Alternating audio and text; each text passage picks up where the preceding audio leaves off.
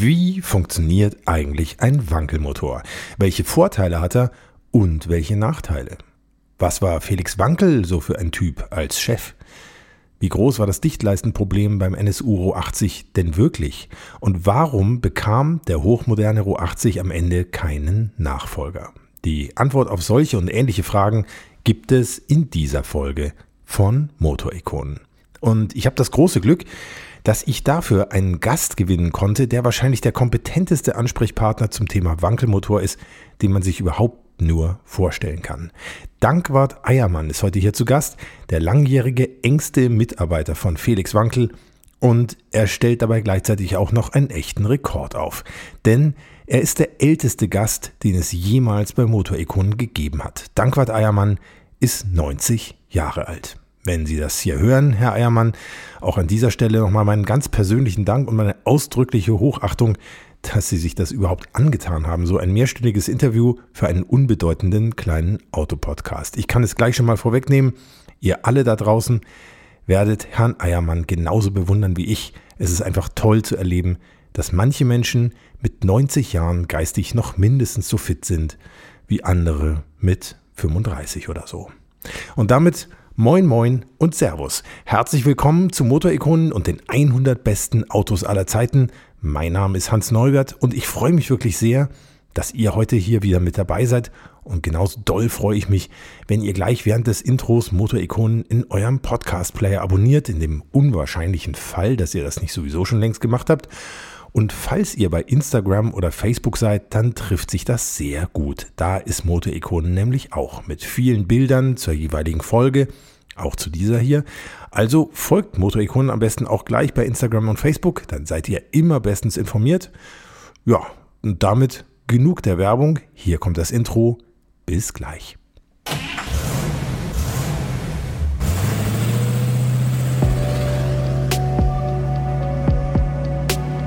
Hier kommt Motorikonen.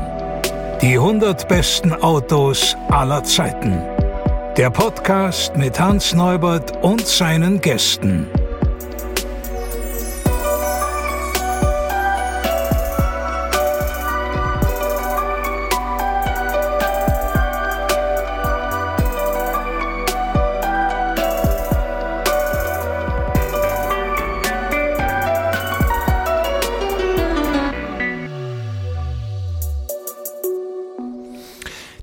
Die wirklich großen Ingenieure, die Bahnbrechendes geleistet haben, die oft im Kleinen endlos getüftelt haben, um dann irgendwann Großes hervorzubringen, die Menschen, die die Welt unserer Maschinen, Motoren und Automobile oft ganz maßgeblich geprägt haben, die sind genau die richtigen für Motorikonen. Aber sie sind leider allzu oft schon nicht mehr unter uns. Und wenn sie noch leben, haben sie leider oft nicht mehr die Kraft oder das Erinnerungsvermögen, um sich mit so einem Typen wie mir noch über technische Details zu unterhalten, die vor vielleicht 50 oder 60 Jahren in ihrem Job mal eine Rolle gespielt haben.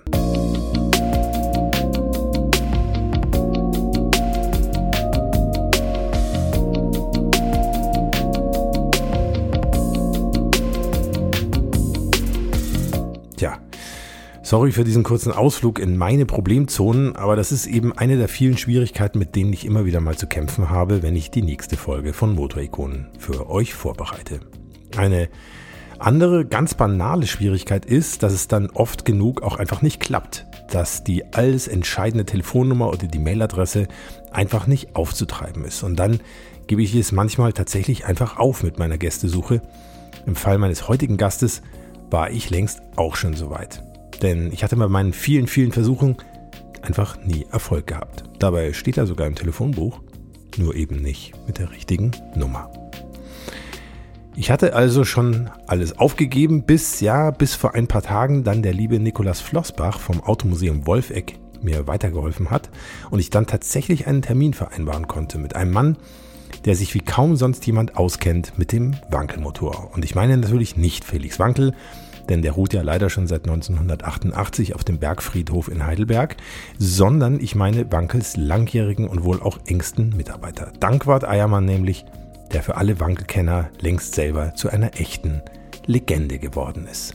Mit Dankwart Eiermann spreche ich also heute ausführlich über den Kreiskolbenmotor oder Rotationskolbenmotor, dessen erfolgreichste Version wir alle kennen als Wankelmotor. Und weil Dankwart Eiermann vor allem ein Ingenieur und Motorenmann und etwas weniger ein Automann ist, sprechen Herr Eiermann und ich dafür deutlich kürzer über den NSU Ro 80, was aber gar nicht so schlimm ist, denn als Ausgleich gibt es von mir heute ein ganz besonders ausführliches Factsheet zum Ro 80.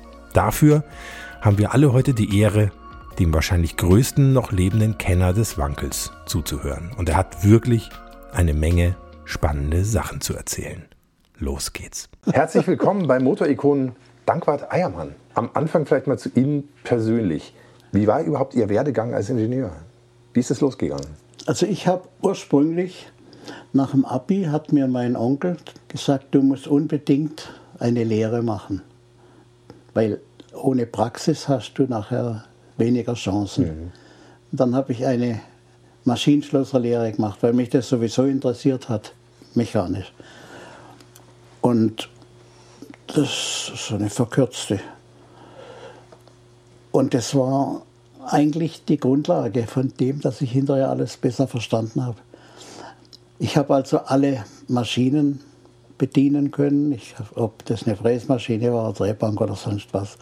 Und was man so lernt. Ich habe Schweißen gelernt über Kopf, Rohre schweißen. Und Schmieden habe ich gelernt mhm. noch. Also von der Pike auf sozusagen? Von der Pike auf, ja. In, in einer echten Schmiede, so Kunstschmiedeteile gemacht. Was mich auch wieder zu meinem Vorfahren gebracht hat. Mein Urgroßvater, der Franz Hales Meyer, war Professor in Karlsruhe und hat Bücher geschrieben. Eines über Kunstschmiede, eines über Maurer, eines über Gartenkunst und war in Meersburg Ehrenbürger. Und von dem, der hat diese ganzen Aquarelle, die irgendwo bei mir rumhängen hat, sind von dem. Mhm. Der hat auch ein Buch über Aquarelle gemalt. Und von dem habe ich die, äh, sag mal, die Möglichkeit, bildlich zu denken und zu zeichnen mhm. geerbt, Gott sei mhm. Dank. Mhm. Weil ich habe nie Probleme gehabt bei einer Konstruktion. Sie meinen, dass man sich das so vorstellt oder dass man es auf Papier bringt, was man im Kopf also, hat? Sowas zu Papier bringen, aber mhm. überhaupt kein Thema. Mhm. Mhm. Das war natürlich zu einer Zeit, wo man noch keinen Computer hatte. Also wir haben ja alles am Brett gemacht, ja. ne, am Zeichenbrett. Ja. Und das hat mir eigentlich ganz gut gefallen. Und dann habe ich diesen Übergang miterlebt und da kommt man dann ins Schleudern mit der Elektronik, aber man lernt auch das. Ich musste, weil wie ich dann aufgehört habe, dann hatte ich niemanden mehr, der mit meine Computer gerichtet hat und bedient. Da musste ich das selber lernen. Und das, aber ich habe es gelernt, es geht. Naja, das ist so der Werdegang. Und nach diesem nach dieser Ausbildung, dann habe ich äh, ein Ingenieurstudium gemacht. Ich habe in Konstanz studiert mhm. und ich wusste eigentlich nicht, ich hatte Angebote von Daimler-Benz, aber das hat mich nicht, ich wollte nicht nach Stuttgart, in ah, die Gegend. Die Gegend ich, hat nicht gepasst. Ich komme ja aus Freiburg. Ja. Ja. Und ein Freiburger geht nicht nach Stuttgart. Ja, Sie wissen ja, der, die Badenser und die hatten immer so ein gespanntes Verhältnis, sage ich mal.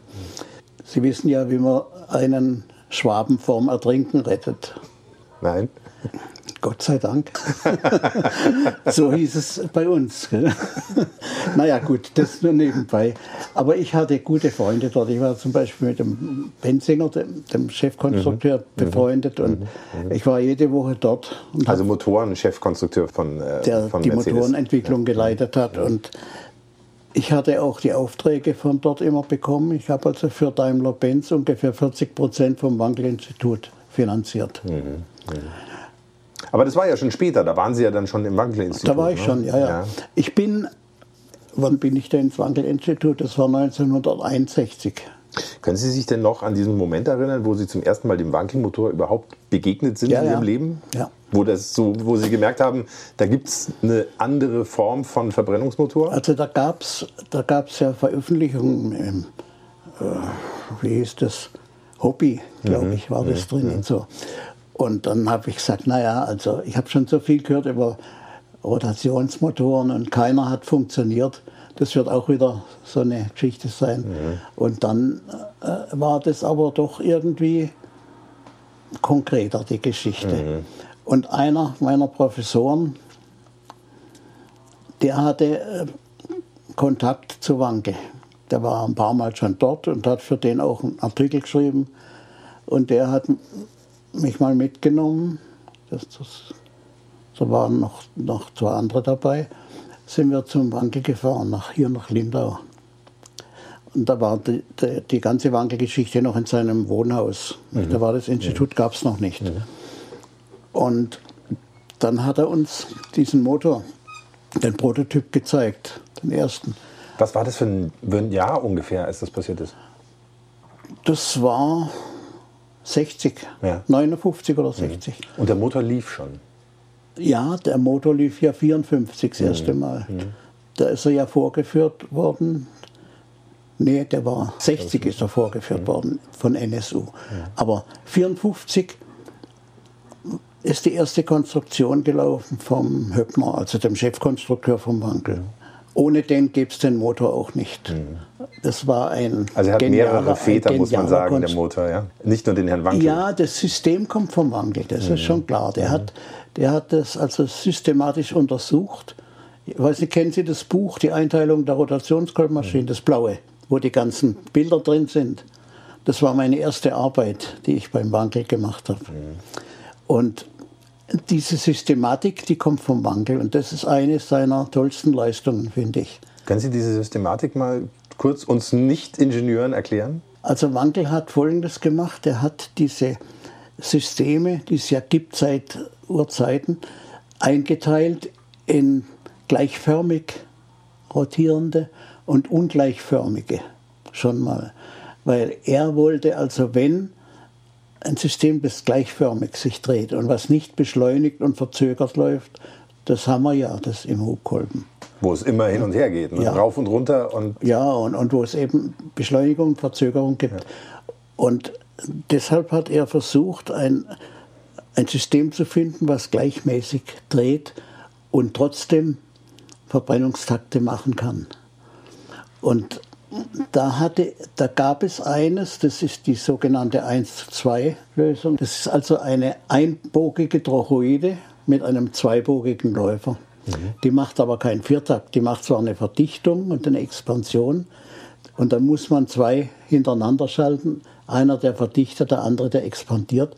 Und das war die erst, der erste Entwurf von Höppner, vom Wankelkonstrukteur, für einen Verbrennungsmotor. Für den ersten Wankel. Und während er an dieser Konstruktion war, kam der Wankel, das war 54, auf den 2 zu 3, also den heute beka- als Wankelmotor bekannten Motor oder das System mit einer zweibogigen Trochoide und dem dreibogigen Läufer drin. Ne? Und wie der Höppner das gesehen hat, hat er seine Zeichnung runter und hat neu angefangen. Gesagt, das, für den war das ganz klar die Lösung. also er hat sofort auch Sofort gesehen, dass es gesehen, so muss das geht. Und da gab es ja schon den Kontakt mit NSU.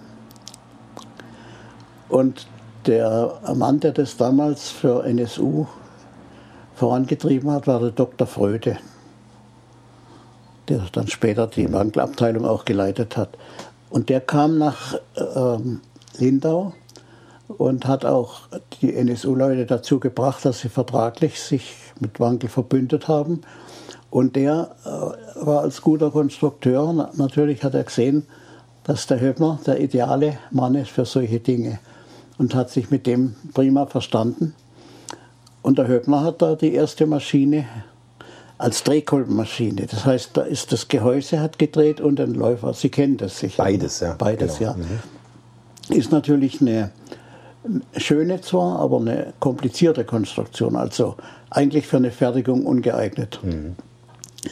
Und das hat aber Höppner gewusst, aber Wankel wollte ein rein drehendes System. Er hat gesagt, mhm. er, er, will das Rennpferd und nicht, nicht den Ackergaul, hat er gesagt. Ne? Genau. Und Höppner hat diese Maschine konstruiert und die lief auf Anhieb. Muss man sich mal vorstellen ohne Vorbild, ohne irgendeine Maschine, die es jemals vorher gegeben hat, hat der die Konstruktion gemacht und die ging. Das ist super. Und das war eine 125er Maschine. Also 125 Kubik. Kubik. Mhm. Die drehte bis zu 24.000 Umdrehungen und hatte über 30 PS abgegeben. Wahnsinn. Das war für damals natürlich sensationell. 24.000, das ist ja wie ein Elektromotor. Ja. Ja, klar. Das ist ja Wahnsinn. Ja, ist ja gleichförmig drin, ja. Hat, ja. hat ja keine Beschleunigung. Ja. Und nun, die lief und äh, hat äh, Leistung produziert am Prüfstand, aber dann kam von NSU natürlich der Wunsch nach einer einfacheren Konstruktion. Und da hat, da hat der Dr. Freude den Paschke beauftragt. Ich weiß nicht, den Namen mhm. haben Sie sicher mhm. gehört. Mhm. Äh, diese Vereinfachung durchzuführen. Und dann, kam, dann haben sie sich den, unseren Konstrukteur, den Höppner, zu Hilfe geholt. Dann wurde der nach NSU ausgeliehen und hat denen beigebracht, wie man so einen Motor baut. Der hat den ersten Motor dort gebaut und ich habe dann gefragt, ja, wieso? Und so sagt er, die haben ja nicht einmal gewusst, wie man Gleitlager macht. Na, er war da etwas eigen, aber einfach ein toller Konstrukteur. Und der hat dann auch bei uns diese Versuchsmaschinen gebaut. Wir haben also eine 200er Maschine gehabt am Prüfstand. Die war damals notwendig für Materialuntersuchungen, weil man hat ja noch nicht gewusst, was, was geht da an Dichtteilen und, und, und was für Materialien. Und wir hatten eine Nitrierstahltorroide, das weiß ich noch. Und den 200er, der lief so bis 15.000 Umdrehungen und hat also lockere 30, 35 PS gemacht. Ging also gut.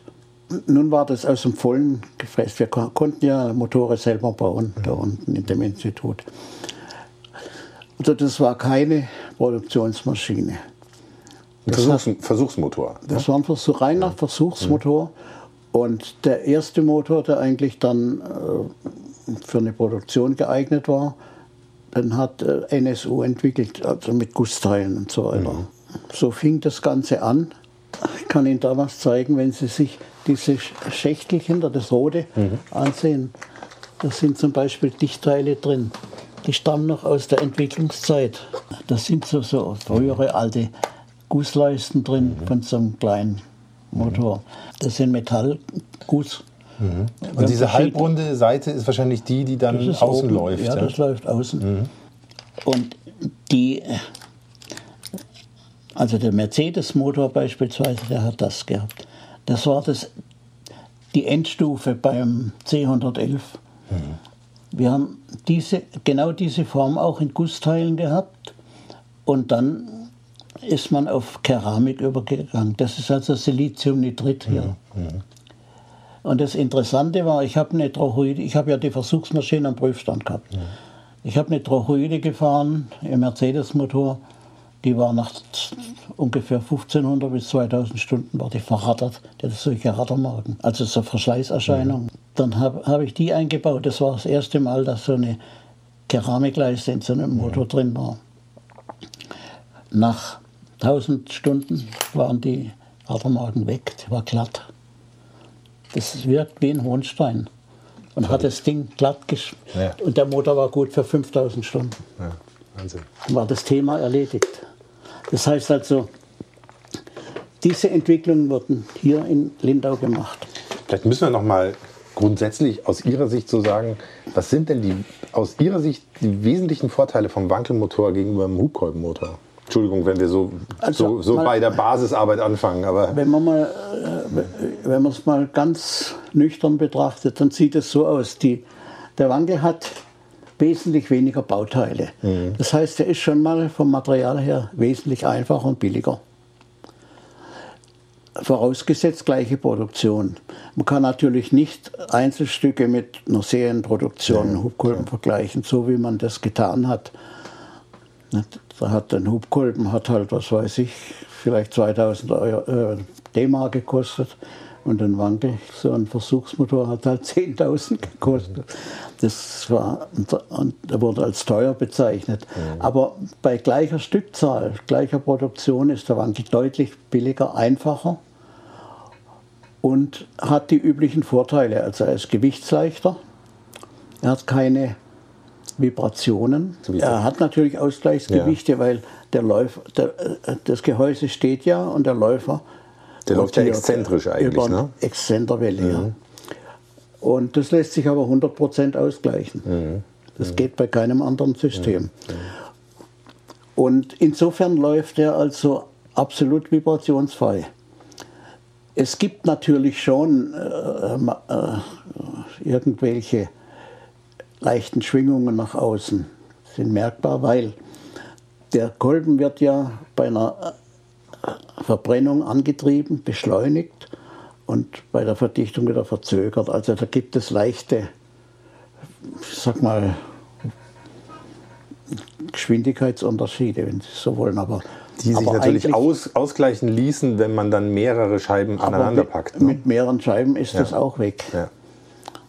Also es ist schon sagenhaft, wie so ein äh, Auto läuft. Wenn Sie heute ein Roh 80 fahren beispielsweise, merken Sie das ganz genau. Mhm. Also das ist ein Unterschied zu, zu jedem modernen Hubkolben. Mhm. Ich meine, heute ist man bei den Hubkolben so weit, dass das eigentlich nicht mehr auffällt. Ich habe einen Freund, der damals Mercedes gefahren, glaube ich. Der hat gar nicht gewusst, was er drin hat, ob das vier oder sechs Zylinder sind. Der, der, der hatte keine Ahnung davon. Den hat, dem fällt sowas nicht auf. Ne? Aber wenn einer ein bisschen Gefühl hat, hat er das sofort gemerkt. Naja, damals waren natürlich die, auch die Hubkolbenmotoren noch auf einem anderen Stand. Vielleicht einfach noch nicht die Laufkultur hatten, die sie heute haben. Stimmt auch, ja. Es ist so. Also die, die Hubkolben heute, die laufen wunderbar. Ich, ich merke das auch bei meinem, der ist spitze. Mhm. Also sowas hat es vorher noch nicht gegeben. Mhm. Muss man vielleicht sagen, Sie haben damals kurz nach dem Krieg sind Sie Käfer Cabrio gefahren und Sie fahren immer noch. Heute ist es Beetle. Ja, aber das Cabri der Beetle Käfer Cabrio, war ne? insofern ganz gut. Der hatte ja, äh, das war ein Boxermotor. Ja. Und der läuft relativ günstig, weil ja. er gegen, gegenläufig ist. Der gleicht sich aus. Ja. Das ist bei, bei den Reihenmotoren nicht der Fall. Ne? Gut, beim Sechszylinder und so, da, die BMWs zum Beispiel, die liefen auch schon super. Ne? Also, äh, im Grunde gibt es da nichts dagegen zu sagen. Aber wenn man vergleicht einen Wandel mit dem Hubkolben, dann hat er eben den Vorteil, dass er absolut rund läuft. Mhm. Ohne Verzögerung und Beschleunigung. Jetzt sitze ich hier bei Ihnen, Herr Eiermann, und traue es mich fast nicht fragen, aber ich frage es trotzdem einfach mal. Hat der Wankelmotor auch Nachteile? Ja, hat er. Er hat den Nachteil in der Thermodynamik. Mhm. Das heißt, Sie kennen ja das System, der hat ja so einen, so einen spaltförmigen Brennraum. Das heißt, er hat sehr große Oberflächen im, im Vergleich zu, zum Volumen. Und das ist schlecht, weil da kühlt das Gemisch ab und verbrennt unsauber. Und in den Ecken, in den Spaltecken, bleibt das Gemisch unverbrannt zurück. Mhm. Und das, das heißt hoher HC-Ausstoß, also Kohlenwasserstoff, ja. musste ja auch im Nachverbrenner nachbehandelt werden. Und HC heißt Verbrauch. Kohlenwasserstoff ist Benzinverbrauch. Das heißt, die damaligen Wandels, das, ich gehe jetzt gerade auf den Roh 80 und so, die haben alle so um die 10 Liter mehr gebraucht. Und der Mazda auch. Dann hat man einiges getan mit, oh, mit Einspritzung und mit, was weiß ich, Brennraumformen und hat den, den Verbrauch auch reduziert. Aber ich kann Ihnen da mal ein Bild zeigen, wie das aussieht. Die Verbräuche lagen alle so äh, um zwischen über 250 bis 300 Gramm pro Kilowattstunde. Das ist ein Nachteil von Wankel, ist ganz klar. Ich meine, die ganzen anderen Vorteile sind wunderschön, aber verbrauchsmäßig war er nicht gut und im, im Abgas auch nicht. Also hat man das als Nachteil bewertet. Und ich habe dann, wie ich da die, die Firma angefangen habe mit dem Professor Sigmund in Cottbus, habe ich gesagt, das ist das Erste, was man bekämpfen muss. Eine und, Antwort war der Wankel Diesel, ne? Und, und wir haben gesagt, ja, das ist ein Vielstoffmotor. Ja. Wir hatten einen Lizenznehmer in den USA, der auch viel für, für militärische Anwendungen gebaut hat. Und die wollten Vielstofffähigkeit haben. Und dann habe ich gesagt, da gibt es nur eines, das ist Hochdruckeinspritzung und Direkteinspritzung. Und so, so sind diese WST-Motoren entstanden. Und plötzlich, wir haben also im Verbrauch deutliche Vorteile gehabt. Wir sind runtergekommen. Und das System ist so, man hat also, ich habe das damals mir so ausgedacht und das hat auch funktioniert, gesagt, wenn wir, wenn es uns gelingt, die Verbrennung so zu gestalten, dass sie nach vorne in Drehrichtung verbrennt und das, den nachlaufenden Zwickel, der, der unschön ist für, die, für das Ganze, so wie beim Benziner, wenn wir, wenn wir da nur reine Luft drin haben, dann geht der Verbrauch runter und das so war es auch. Wir haben also Verbrauchsvorteile von 10, 20 Prozent mindestens gehabt, mehr. Und haben Verbräuche gefahren, die moderne Hubkolben gerne hätten. Und das ist der Vorteil von dem WST-Motor. Mhm. Mhm. Der fährt also egal ob Benzin oder Diesel, fährt alles.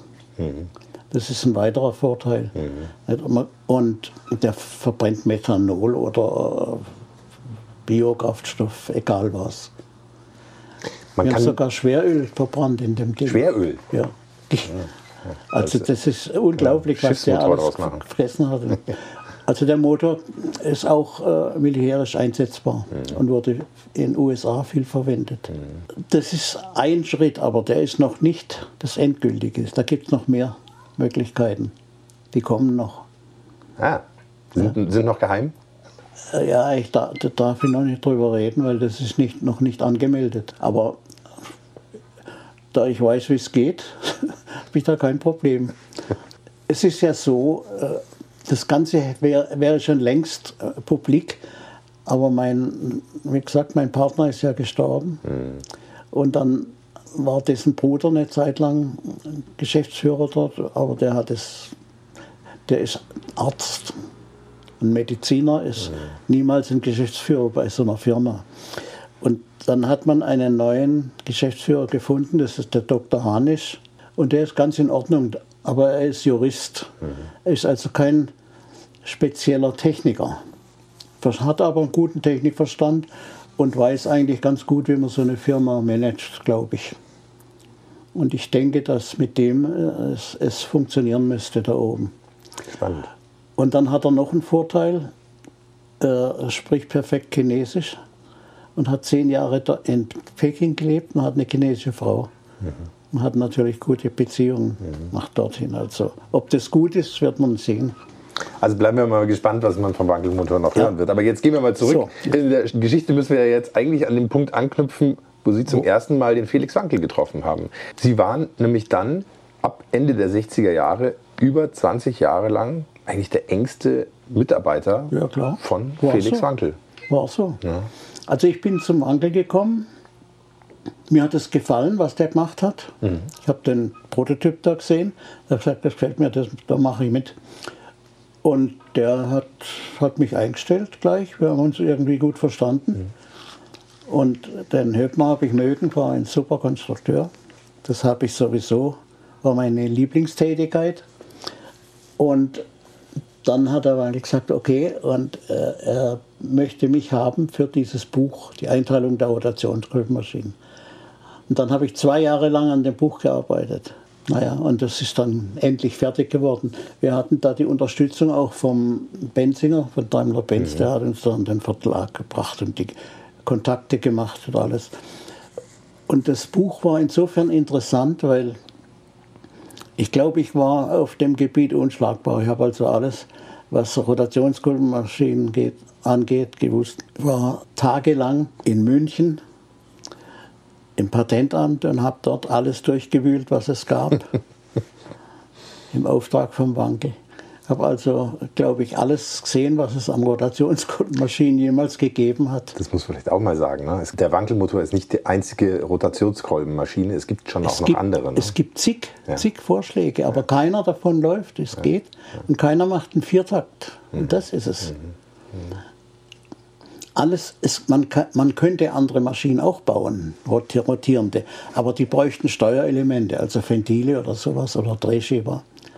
Und dann ist schon das, der Schaum weg. Der einzige Motor, der einen Viertakt macht, und das bei einer Umdrehung, das ist der Wanke. Mhm. Mhm. Es gibt keine andere mhm. Möglichkeit. Das Faszinierende dabei ist ja, dass Felix Wankel eigentlich Kaufmann war und auf technischem Gebiet ja, eigentlich Autodidakt war. Ne? Ja, er war, er war im Buchhandel tätig. Ja. Ja, ja. ja. Ja gut, also... Wie konnte das sein, dass sozusagen ein Nicht-Ingenieur einen Motor erfindet? Ja, da müssen Sie ihn fragen. das, das, das, weiß ich auch nicht. Ich, Aber ich muss ja irgendwelche Qualitäten in der Richtung Ich habe ihn haben. kennengelernt, da, da gab es schon einen Wankelmotor. Ja, ja, ja. Also seine, seine Vorgeschichte, die steht in Büchern, die, mhm. die habe ich nicht erlebt. Ja, aber was waren dann seine besonderen Qualitäten? Hatte er so ein gutes räumliches Vorstellungsvermögen oder was, was war das? Er hat, äh, ich sag mal, er hat erst die Möglichkeit gehabt, die richtigen Leute zu finden, die man braucht für sowas. Und er hat eine Menge Bekannte gehabt. Er war ja während des Krieges war er der berühmteste deutsche Abdichter. Mhm. Ja. Der Dichter. Ja, ja. Ja.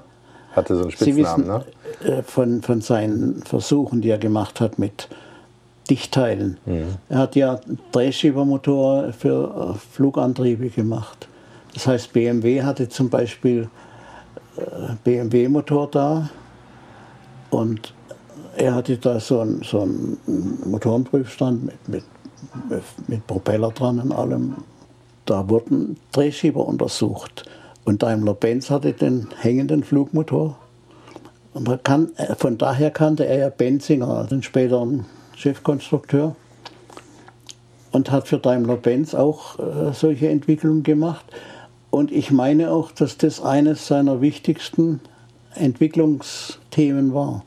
Ohne diese Kenntnis über Dichtteile wäre der Wankelmotor nicht gelaufen. Mhm. Der, der, hatte ja, der konnte ja keine Kolbenringe verwenden, er hat mhm. ein ganz anderes Dichtsystem mhm. und das musste erst entwickelt werden. Mhm. Und da war er Spezialist. Das war, da hat er äh, viel ge gemacht in der Richtung, hat sich viel ausgedacht. Er war zwar kein Konstrukteur, aber, aber er hatte die Idee, wie das aussehen muss. Er hat zum Beispiel solche Vorrichtungen gebaut, die wurden auf einen Hubkolben draufgeschraubt. Da war oben im Hubkolben ein Loch, damit das Brenngas durch konnte. Und da oben hat er dann so eine eine Platte gehabt mit, mit seinen Dichtungen drin und da lief eine Scheibe drüber. Die wurde angetrieben über einen Riemen.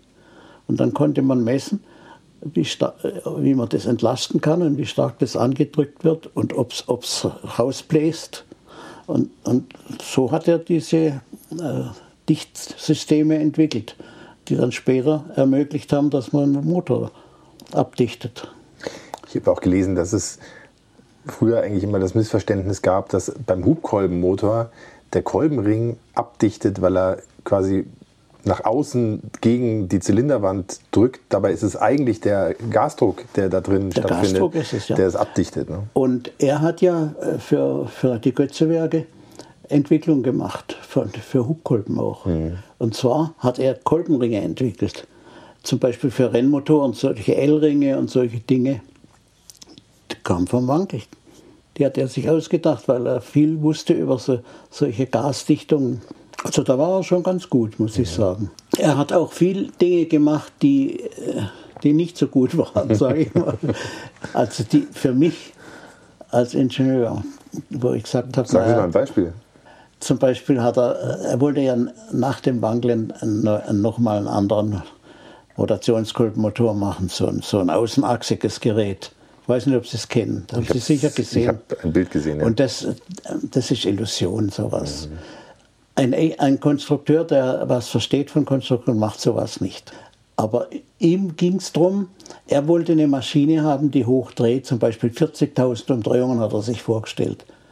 Dann könnte man kleiner bauen und was weiß ich. Aber das ist irgendwo äh, nicht realistisch. Und vor allem auch diese Maschinen, die er da sich ausgedacht hat, die, die, haben, die sind ausgetaucht aus der Dichtung. Beim Wandler ist ja so, dass die Dichtung dauernd anliegt. Das heißt, die fährt an, an der Außenwand entlang und bleibt da immer anliegen. Und bei diesen Maschinen, die er sich ausgedacht hat, da laufen Läufer gegeneinander und dann tauchen die Dichteile aus und, und wieder ein an die Wand. Und dann müssen sie gehalten werden, damit sie nicht wegfliegen und, und, und lauter solche.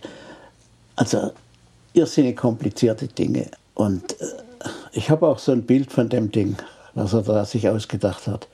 Und ich habe ja mit einem Kollegen zusammen Untersuchungen für ihn gemacht von außenachsigen Rotationskolbenmaschinen, welche unter Umständen geeignet sind für einen Viertaktprozess. Also wir haben, ich weiß nicht wie viel, zig oder hunderte von Systemen untersucht und alle scheitern an, an dem Problem der Abdichtung. Weil wenn Sie sich vorstellen, so ein Läufer mit, mit irgendwelchen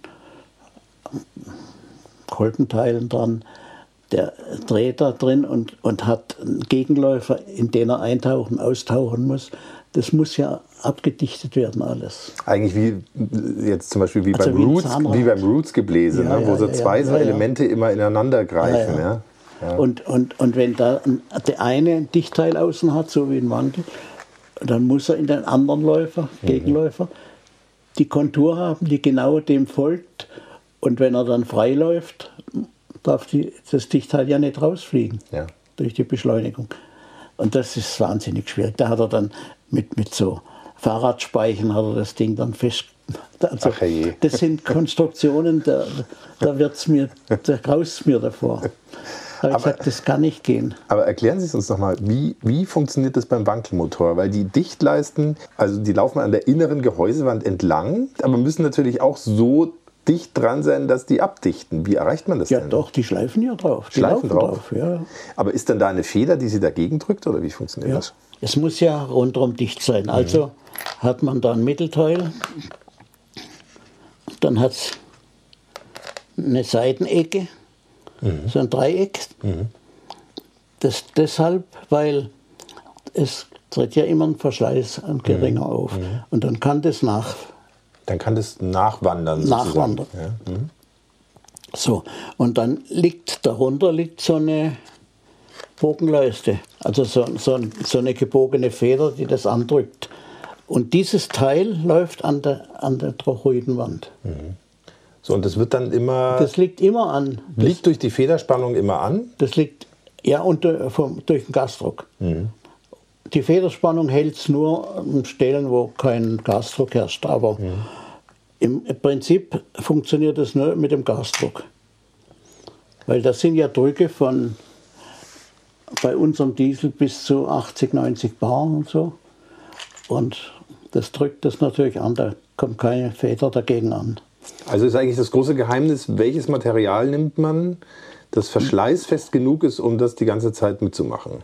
Ja, das heißt, es ist die Kombination von Gehäusebeschichtung und diesem Material, das soll ja keinen Verschleiß haben und soll dicht sein. Und das, dieses Material hat sich am besten bewährt. Das hat praktisch keinen Verschleiß mehr. Das Siliziumnitrit, das ist also ein keramisches Material. Das war damals sehr teuer. Da hat äh, bei Daimler da hat das ungefähr 250 Euro, äh, D-Mark gekostet damals. Ein so ein Stückchen. Und heute, heute kostet es einen Bruchteil davon. Heute macht man das serienmäßig billig. Und dann ist die Eckabdichtung, die dichtet, das kennen Sie ja, den Eckbolzen. Mhm. Der sitzt dann so an der Ecke. Na, Da ist, da ist der, Ge- schau, die, die Radialleiste so rein und der macht die Ecken dicht. Und an den schließen dann die Seitenbogenleisten an. Und damit hat man komplett, komplett abgedichtetes Gehäuse. Also das funktioniert recht gut. Das ist kein Thema mehr. Das war mal eines, das musste auch entwickelt werden. Aber ich sag mal, die Japaner haben das auch schnell in den Griff bekommen. Wir haben es anders gemacht wie wir, ein bisschen, aber Kommen wir, aus kommen wir gleich noch drauf man. zu sprechen, auf die Japaner. Vielleicht noch mal kurz zum, zum Felix Wankel. Sie haben eng mit dem zusammengearbeitet. Was war das denn für ein Typ? Schwieriger Typ war es. Schwieriger Typ? Ja, ja. Es ist so, er war, ich sag mal, wenn man ihn das erste Mal getroffen hat oder so, für seltene Besucher war er ein interessanter Mann. Er konnte unheimlich gut erzählen, er hatte einen großen Schatz an, an Wissens hat er auch. Er hat viel gelesen, viel Bücher gelesen und konnte gut erzählen. Als Chef war er schwierig. Eine kleine An- Anekdote zum Beispiel. Ich habe ja äh, mit der Werkstatt gern zusammengearbeitet, weil ich, ich habe denen gesagt, was ich brauche und was ich machen mu- muss. Und wir hatten alle Maschinen da stehen, Drehbänke, Fräsmaschinen, alles. Einmal lief er an, an so einer Fräsmaschine vorbei, hat der Bruderhofer dran geschafft, der hat so ein Teil gemacht und das hat ihm nicht gefallen. Dann hat er zu dem gesagt, er soll raufgehen, soll sich die Papiere holen, kann gehen. Das war der, der war kreidebleich und mhm. sagt, der Wankler hat mich rausgeschmissen. Dann ist zur Sekretärin rauf und hat gesagt, was, das, er soll sich die Papiere abholen. Dann hat die gesagt, ah, das gibt's doch gar nicht. So, dachte, doch, er war gerade eben an der Maschine unten. Dann läuft die Sekretärin zum Wankler und hat gesagt, was ist da mit dem Bruderhofer? Da habe ich dann rausgeschmissen. Ach, die Leute verstehen überhaupt keinen Spaß. Aber der war zu Tode erschrocken natürlich. ne? der, der, der war kreidebleich, der war fertig. Ja. Ah ja, wenn da der Chef kommt und, und äh, er, hat kein, er hat nicht so ausgesehen, als ob er Spaß macht. Also solche Dinge sind auch vorgekommen. Zumindest ist- eigenes Verständnis von Humor. Das ist schon ein bisschen, ein bisschen eine eigene Auffassung. Ja. Also sowas fand ich nicht so gut. Aber Sie haben es lange mit ihm ausgehalten. Ja, ich habe ich hab kein Problem gehabt. Mich hat er auch mal rausgeschmissen. Ja? Ja, ja. Aber auch nur zum Spaß. Oder in echt. Ähm, ja, gut, es war so. Er, hatte, er war befreundet mit einem Arzt hier vom Krankenhaus. Und der kam ab und zu raus zu uns. So. Und eines schönen Tages hat er zu mir gesagt, wenn ich nochmal rum erzählen würde draußen, dass ich den Motor erfunden hätte und nicht er, dann äh, könnte ich gehen. Ich gesagt, wie, er da auf diesen Unsinn kommt. Sagt er, ja, der Dr. Sings hat ihm, hat ihm gesagt, hat gesagt, ich, hätte draußen. Sag ich, das gibt's doch gar nicht. Ich habe gesagt, okay. Ich war bei ihm im, im Büro und habe ich das Telefon genommen, habe den angerufen. Was, was erzählen Sie da für ein Mist über mich? Ich, hab den, ich konnte den, kannte den ja auch. Dann hat er gesagt, wieso? Dann habe ich ihm gesagt, da weiß er gar nichts davon. Solche Dinge sind vorgekommen und das, das fand ich nicht so gut. Ich weiß nicht, da ist ihm irgendeine Laus über die Leber gelaufen, da war, äh, wollte er mir eins reinwirken, ich weiß nicht warum. Aber Sie haben sich ja wieder zusammengerauft. Ja, wir haben kein Problem gehabt. Bis zum Schluss dann, ähm, Lonro hat es ja übernommen. Und ich musste ja für Lonro den Laden machen. Und er war ja dann ehrenamtlicher Institutsleiter. Ehrenamtlich hieß, er hat nur noch 500.000 gekriegt im Jahr. Das war ehrenamtlich. Kleine Aufwandsentschädigung. Ja. Und er hat sich aber nicht mehr darum gekümmert. Er hat dann überwiegend ist er seinen Dingen nachgegangen und das war sein Interesse war damals der Zisch. Kleine Erklärung dazu. Zisch 42 und 74 hießen zwei schnelle Gleitkufenboote, die Felix Wankel sich ausgedacht hatte. Kein Wunder, sein Wankel-Institut lag schließlich direkt am Ufer des Bodensees. Jetzt musste ich aber für, an sich für Lonro Aufträge machen und für ihn den Zisch und, und, da er immer da war und Lonro nicht, musste ich also mehr für ihn tun als für die anderen. Und ich habe den ja entwickelt und es war an sich eine tolle Sache, hat mir auch Spaß gemacht. Und ich äh, wurde monatlich nach äh, London bestellt, zu, zu Lonro, und musste dort Rapport machen. Und die wollten den Zisch nicht haben. Und das war schwierig zu vermitteln. Ich meine, wie er dann nachher gelaufen ist und wie er gut gelaufen ist, dann war, haben, haben alle, waren alle happy. Nicht? Aber zwischendrin in der Entwicklungszeit weniger. Mhm. Da hat mich Lonro manches Mal gemaßregelt. Mhm. Und es ging so weit, dass ich sogar, kamen immer zwei von Lonro rüber und haben geschaut, ob wir alles richtig machen. Das war natürlich die Firma, die Sagen hatte. Ne? Und das ging mir so auf den Keks, dass ich gesagt habe, wenn der eine nochmal rüberkommt, mit dem ich mich nicht vertrage, dann höre ich auf, dann können Sie sich einen anderen suchen. Dann kam der, sag mal, der Stiefelknecht vom, vom Lonro-Chef rüber und hat, wohl, hat alles beruhigt, hat gesagt, na, na, also, so ist das nicht. Und, und äh, wir brauchen den Mann, den dürfen wir nicht rausschmeißen. Der muss in Afrika dafür sorgen, dass alles gut läuft bei den Goldminen. Lonro war ja London Rhodesian Company, also die haben, ah, okay. die haben mhm. viel in, in Afrika gemacht, Goldminen gehabt und andere Dinge. Und, und hatten da auch eine Truppe, die dafür gesorgt hat, dass die in der Goldmine nicht das Zeug auf die Seite geschafft haben. Also da ging es schon hart zu. Und so ein Typ, der kam auch zu mir und den habe ich nicht gebraucht. Und so gab es halt mal Reibereien, aber sonst lief es eigentlich ganz gut. Mit dem Chef kam ich gut aus von Lonro, der hat mich dann rüber eingeladen. Muss man dann in die oberste Etage, da waren dann irgendwelche, sag mal, Aktionäre, die gute Anteile hatten. Und da ist, hat man dann toll gesessen und so. Aber sonst hat es mir da nicht gefallen. Also ich bin nicht gern nach London gegangen. Mhm. Und, das würde ich heute noch nicht. Das, die haben mir irgendeinen Geschmack an England verdorben. Weil das, das ist noch so eine Art und Weise, wie die äh, gemanagt haben, so wie äh, das Commonwealth, mhm. die, die, die, weltweit. Nach Gutsherrenart so ein ja, bisschen. Ja. Naja, gut, so war das eben. Mhm. Und während dem Wandel bin ich eigentlich immer gut ausgekommen. Mein, Immer nicht, aber meistens. Es Wann? gab schon mal Sachen, die, wo man sagen musste, nee, das machen wir nicht, das, das können wir nicht machen. Er hat Ideen gehabt, er hat viele Ideen gehabt, aber auch furchtbare Ideen zum Teil. Zum Beispiel eine, eine Sache war ganz interessant. Er hat gesagt, wenn man, wenn man so eine Taschenlampe nimmt mhm. und leuchtet dann macht, dann macht sie einen Strahl. Und wenn ich jetzt mit der Lampe so fahre, dann macht sie ja einen,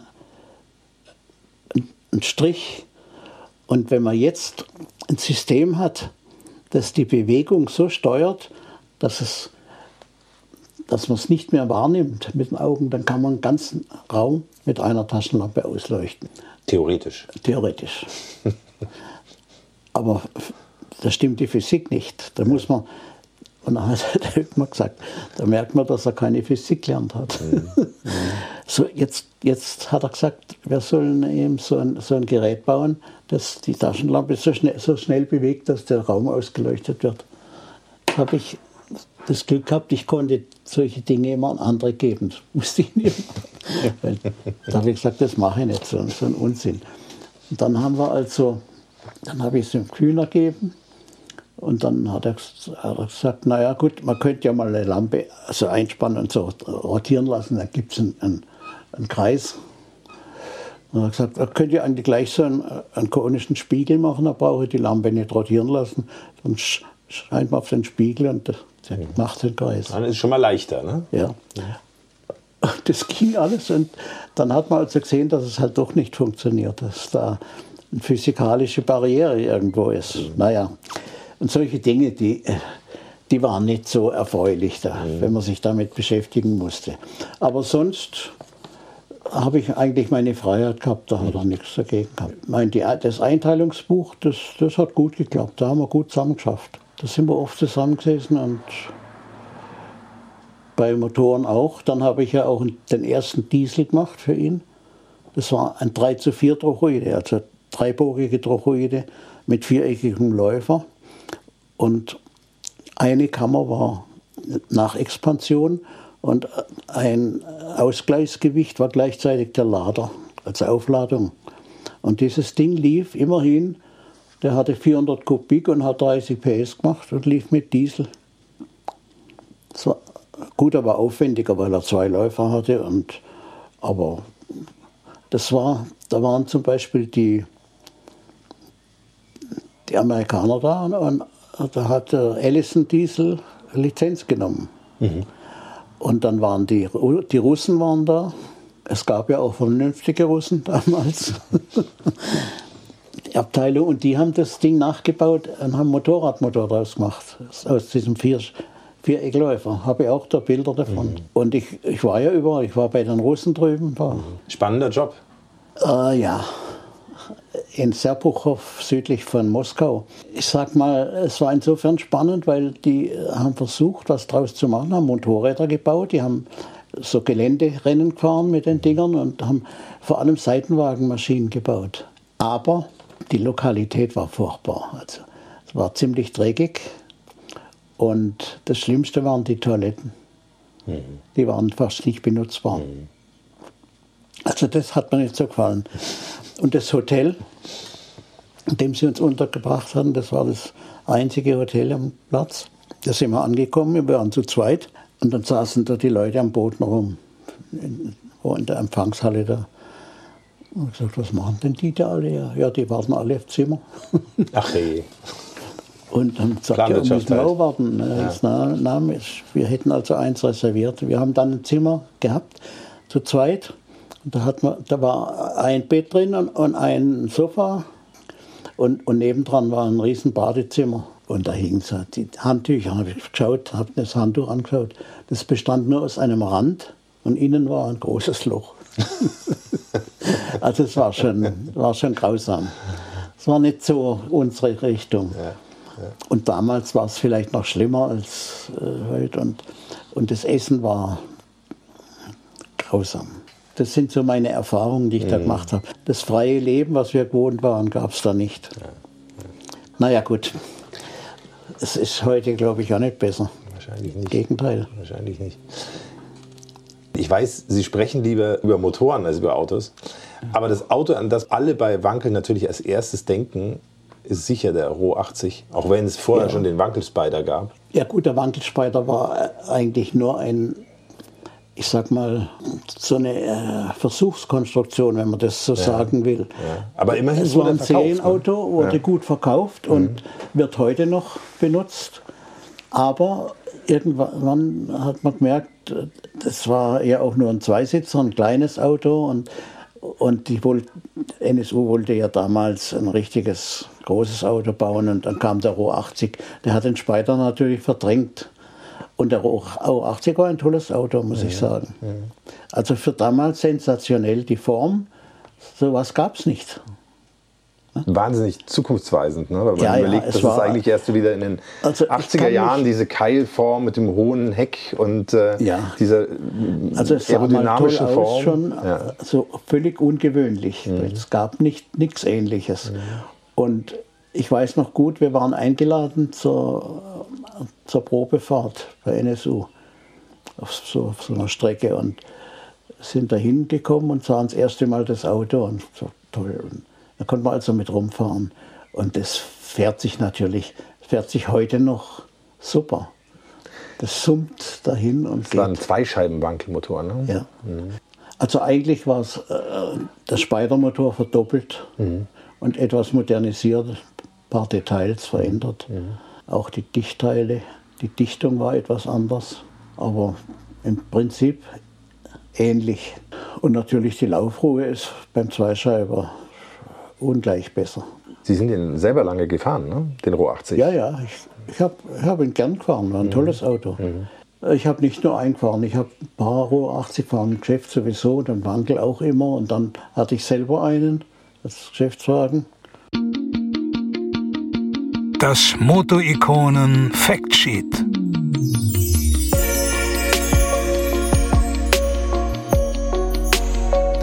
Es hätte eigentlich alles so schön werden können mit dem NSU Ro 80, denn er war in so vielen Punkten ein wirklich außergewöhnliches Auto. Er war zwar nicht das erste Auto mit Wankelmotor, das war der NSU Wankelspider, und er war auch nicht das zweite, das kam nämlich drei Monate vor dem Ro 80 auf den Markt und hieß Mazda Cosmo. Aber immerhin war der Ro 80 die weltweit erste Limousine mit Wankelmotor. Er hob sich auch sonst von den Konkurrenten in seiner Klasse deutlich ab mit interessanten technischen Details und natürlich auch mit seiner avantgardistischen Karosserie. Weil ich jetzt gerade schon Mazda angesprochen hatte, vielleicht noch kurz dazu ein bisschen mehr. 1960 erfuhr Tsuneji Matsuda in Japan zum ersten Mal vom NSU Wankelmotor. Und der war nicht nur Ingenieur, sondern auch Chef von Mazda. Herr Matsuda reiste deshalb sofort nach Deutschland und nur wenige Monate später waren sich Mazda und NSU dann auch schon einig über eine Lizenzvergabe. Die Lizenz, die Mazda mit NSU ausgehandelt hatte, umfasste übrigens ausschließlich den Bau von Benzinrotationsmotoren von 1 bis 231 PS. Und zwar nur für Landfahrzeuge. Anders als der bald verschwundene Lizenzgeber NSU baute Mazda bis heute insgesamt über 2 Millionen Wankelmotoren unter anderem auch für Busse und Lastwagen. Und wenn ihr mehr über den Mazda Cosmo wissen wollt, dann hört gern mal in meine Motorikonen-Folge mit dem Mazda-Experten Joachim Frei rein. Das ist auch eine wirklich spannende Folge. Zurück also zum Ro 80, der auch das Ergebnis einer langen Vorgeschichte war. Denn NSU war ja schon 1873 gegründet worden. Ab 1880 war der Firmensitz in Neckarsulm, daher auch die Abkürzung NSU. In den ersten Jahren baute man Fahrräder, dann auch Motorräder und ab 1906 auch Autos. 1951 besuchte der NSU-Entwicklungschef Dr. Walter Fröde zum ersten Mal Felix Wankel. Allerdings nicht wegen des Wankelmotors, sondern wegen Wankels Versuchen mit Drehschiebermotoren. Erst 1954 ging es in der Zusammenarbeit dann auch um Drehkolbenmotoren. Und das war zunächst ziemlich gut für NSU, denn man konnte schon ein paar Jahre später erste Lizenzverträge abschließen und auch im NSU-Aktienkurs machte sich die Aussicht auf diesen neuen Antrieb bemerkbar. Der schoss nämlich wie wild nach oben. Wie gerade schon gesagt, folgte dann 1964 das erste Kreiskolbenauto der NSU Wankel Spider, der 1966 sogar die deutsche Rallye-GT-Meisterschaft gewann. Und wie es der Zufall so wollte, zeigte NSU im gleichen Jahr auf der IAA in Frankfurt dann einen Zweischeiben-Wankelmotor. Allerdings nur den Motor. Das Auto dazu gab es dann erst ein Jahr später. Und da stand er dann, der NSU Ro 80. Mit tollen technischen Lösungen an Bord, die damals alles andere als selbstverständlich waren. Eine Sicherheitslenksäule zum Beispiel oder ein Benzintank, der sicher vor der Hinterachse lag und nicht wie bei Mercedes ganz im Heck. Eine steife Fahrgastzelle mit Knautschzonen, eine Zweikreisbremsanlage und vier Scheibenbremsen die vorderen davon innenliegend. Frontantrieb mit McPherson Federbeinen und auch nicht zu vergessen die geschmiedeten Leichtmetallräder von Fuchs. Länge 4,78 Meter, Breite 1,76 Meter, Höhe 1,41 Meter. Radstand erstaunlich lange 2,86 Meter, Leergewicht 1280 Kilo, 115 PS bei 5500 Umdrehungen aus dem Zweischeibenwankel, zu dem ich natürlich gleich noch was sagen werde. 126 Newtonmeter Drehmoment, VMAX 180 km/h, 0 auf 100 in 14 Sekunden. Neupreis im Jahr 1973 waren 17.990 Mark. Mit all diesen Details hatte man die ursprüngliche Zielvorgabe allerdings verfehlt, ein Auto mit 800 Kilo Gewicht, 80 PS und einem Preis von 8000 Mark hinzustellen. Aber immerhin die 80 war geblieben im Namen. Tja, und das Roh im Namen stand natürlich für Rotationsmotor. Im Gegensatz zum K beim K70, das für Kolbenmotor stand, nur dass dann der K70 nie als NSU auf den Markt kam, sondern gleich ein VW wurde. Ich persönlich kann mich noch sehr gut erinnern, wann ich zum ersten Mal überhaupt in meinem Leben vom Roh 80 gehört habe. Das war nämlich eine Geschichte, die mein Vater immer gerne erzählt hat, wie er Ende der 60er mit seiner Alfa Romeo Berliner auf der Autobahn unterwegs war und trotz durchgetretenem Gaspedal von hinten ein Roh 80 im Rückspiegel immer größer wurde und sich dann an ihm vorbeischob. Dabei war der Ro 80 ja gar nicht besonders stark motorisiert, aber er war eben aerodynamisch erstaunlich ausgefeilt mit einem CW-Wert von angeblich nur 0,35. Ich weiß nicht, ob das wirklich jemals jemand gemessen hat, aber wahrscheinlich ist es geschätzt. Die ausgeprägte elegante Keilform, der niedrige Bug, das hohe Heck, das waren Merkmale, die erst in den 80ern wieder aufgegriffen wurden im Automobildesign, als der CW-Wert plötzlich zum Verkaufsargument wurde. Der Ro 80 wirkte auf mich immer wie ein Auto aus den 80ern. Dabei war er schon Mitte der 60er entstanden und seiner Zeit einfach enorm weit voraus. Er hatte eben Glück, er hatte einen unglaublich guten Designer und der hieß Klaus Lute. Klaus Lute hatte auch schon den NSU Prinz und den Wankelspider designt. Auch den gerade schon erwähnten K70 hatte er gezeichnet. Später kam der Audi 50 dazu und auch der Audi 100 C2.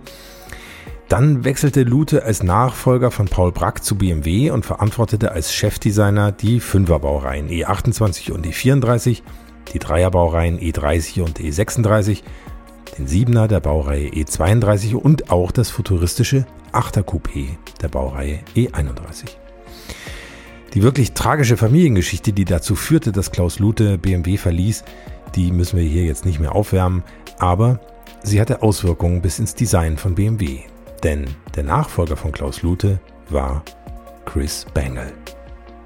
Das Thema, auf das der Ro 80 oft gern reduziert wurde, war natürlich sein Wankelmotor. Und das lag nicht nur daran, dass dieser neuartige, drehfreudige und laufruhige Antrieb im Ro 80 zum ersten Mal in einem massentauglichen Auto angeboten wurde, sondern leider auch daran, dass er am Anfang Probleme machte. Zum Beispiel, weil der Motor so ruhig lief, dass ihn manche Fahrer einfach überdrehten aber auch an der Dichtleistenthematik, die darauf zurückging, dass die Materialien der Laufflächen und der Dichtleisten bei den ersten Motoren nicht optimal zusammenpassten, was sich durch eine geänderte Materialauswahl aber relativ schnell lösen ließ. Dazu kamen anfänglich noch Probleme mit der Doppelzündung und dann war da noch die Sache mit dem Getriebe. Der NSU-Wankelmotor hatte nämlich keinen Seiteneinlass wie der Mazda-Wankel, sondern einen Umlaufeinlass und Auslass. Das sorgte für eine bessere Füllung als beim Mazda, aber auch für Steuerzeitenüberschneidungen bei niedrigen Drehzahlen und die brachten Schieberuckeln. NSU hatte versucht, das mit einer Halbautomatik mit Drehmomentwandler in den Griff zu kriegen und der sollte das Ruckeln dämpfen. Dabei handelte man sich aber unwissentlich andere Probleme ein.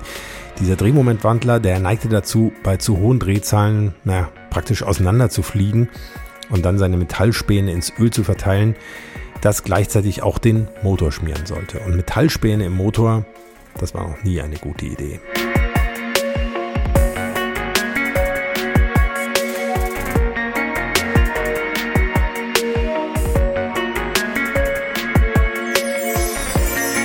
All diese Probleme kosteten NSU den guten Ruf, vor allem aber viel Geld für technische Änderungen und für Kulanzregelungen, dass man nach der kostspieligen Entwicklung vom Ro 80 und der parallelen Planung vom K70 sowieso nicht mehr übrig hatte. NSU hatte sich einfach finanziell übernommen. Man verdiente ja nur Geld mit dem Kleinwagen NSU Prinz und mit den Lizenzgebühren für den Wankelmotor. Deshalb fing man schon 1967 an, mit VW zu reden, was schließlich auch dazu führte, dass 1969 unter dem Dach von Volkswagen die Audi NSU Auto Union AG gegründet wurde. NSU brachte den Prinz, den Ro 80 und den K70 mit, der dann allerdings eben nicht als NSU, sondern als VW auf den Markt kam. Dann kam dem Ro 80 mit seinem wankeltypisch hohen Verbrauch und seinem zusätzlich noch verbrauchsfördernden Drehmomentwandler auch noch die Ölkrise in die Quere mit ihren für damalige Zeiten enorm hohen Spritpreisen. 1977 wurde der Ro 80 dann endgültig eingestellt, nach 37.406 Exemplaren. Es gab schließlich auch einen Audi 100 im gleichen Konzern mit weniger exotischer Technik, der sich auch an die gleiche Zielgruppe wendete und so war es dann auch mit dem traditionsreichen Markennamen NSU vorbei. Nur drei Dinge blieben, der Fertigungsstandort Neckarsulm, an dem bis heute Audis gebaut werden, das Aktienkürzel NSUG, das bis heute für die Audi-Aktie steht und der Markenclaim Vorsprung durch Technik. Denn der war ursprünglich gar nicht der Claim von Audi, sondern von NSU. Und wenn wir gerade schon bei der Werbung sind, auch in der damaligen Werbekampagne für den Ro 80 drehte sich alles um den Status als Zukunftsmobil. Ich gebe euch mal ein paar Kostproben der Headlines, die die ganze Modernität der angepeilten Käuferschicht auf wenige Sätze zusammenkomprimierten. Sie hören Leonard Bernstein, Transistor gesteuert im Radio. Beim Frühstück lesen Sie über Satelliten gefunkte Nachrichten und der Strom für Ihren Trockenrasierer, den liefern jetzt schon Atomkraftwerke. Warum aber schließen Sie bei Ihrem Auto Kompromisse? Sie sollten den NSU Ro 80 Probe fahren. Eine andere Headline lautete, Ihr Archiv schrumpft durch Mikrofilme auf Kleiderschrankgröße. Im Luftkissenboot gleiten Sie D-Zug schnell über meterhohe Wellenberge. Und Farbfernsehen ist für Sie längst Selbstverständlichkeit. Warum aber schließen Sie bei Ihrem Auto Kompromisse? Sie sollten den Ro 80 Probe fahren. Tja, so sah man das Thema Modernität Ende der 60er Jahre, ganz ohne Smartphones und künstliche Intelligenz. Interessant ist übrigens, dass in der gesamten Kampagne kein einziges Mal das Wort Wankelmotor fällt. Aber wie sich der Wankelmotor im Rohr 80 anhört, das erfahren wir jetzt.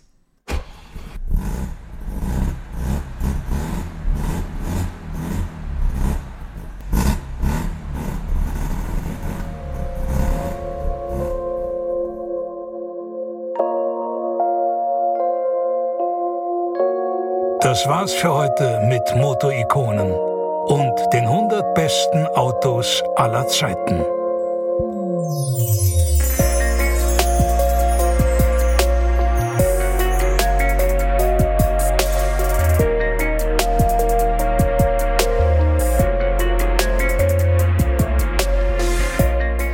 Genau, das war's für heute mit einem Factsheet mal an ungewohnter Stelle ganz hinten und mit vielen, vielen spannenden Details von Dankwart Eiermann, bei dem ich mich schon jetzt mal ganz herzlich bedanken möchte. Danke auch an Nikolas Flossbach vom Automuseum Wolfegg, ohne den es diese Folge nicht gegeben hätte. Danke außerdem an Heiko Rossnagel und Gunther Olsowski vom Roh 80 Club International für den sehr netten und hilfsbereiten Kontakt und danke vor allem auch an euch alle da draußen dafür, dass ihr Motorikonen hört und so fleißig kommentiert, auch auf Facebook und Instagram. Das finde ich richtig super und es macht mir auch echt großen Spaß. Weiter geht's hier in zwei Wochen mit dem zweiten Teil zum Wankelmotor und dem Rohr 80 mit Dankwart Eiermann und mit einigen wirklich spannenden Themen, über die wir dann noch reden werden. Ich freue mich, wenn ihr dann wieder mit dabei seid. Bis dahin alles Gute fahrt nicht zu schnell und überdreht euren Wankelmotor nicht. Euer Hans Neubert.